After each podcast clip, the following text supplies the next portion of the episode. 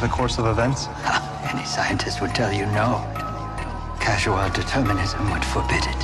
But it is human nature to believe that we can play a role in our own lives and destiny. That our actions can change things. My entire life I have dreamed of traveling through time to see what was what. And what will be in the future.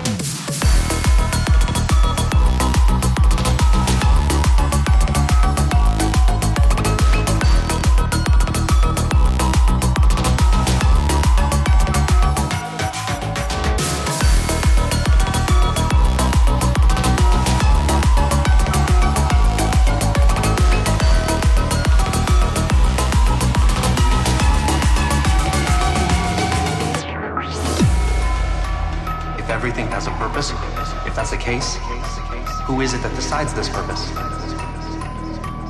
Coincidence? God? Or is it us? Are we actually free in our actions? Or is it all created and in a forever recurring cycle? And we're just slaves to the laws of nature, nothing but victims of time and space.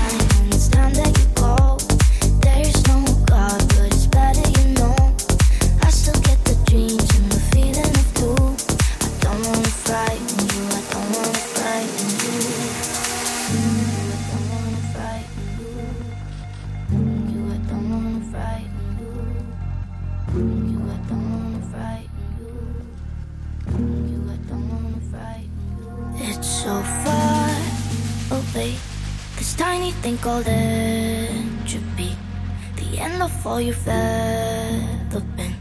But you can't sleep, and I can't lie to you like all the grown up people do. The clock stops, people go, people go. If I could lock up light in your little heart, keep your innocence of the deep down dark, I would.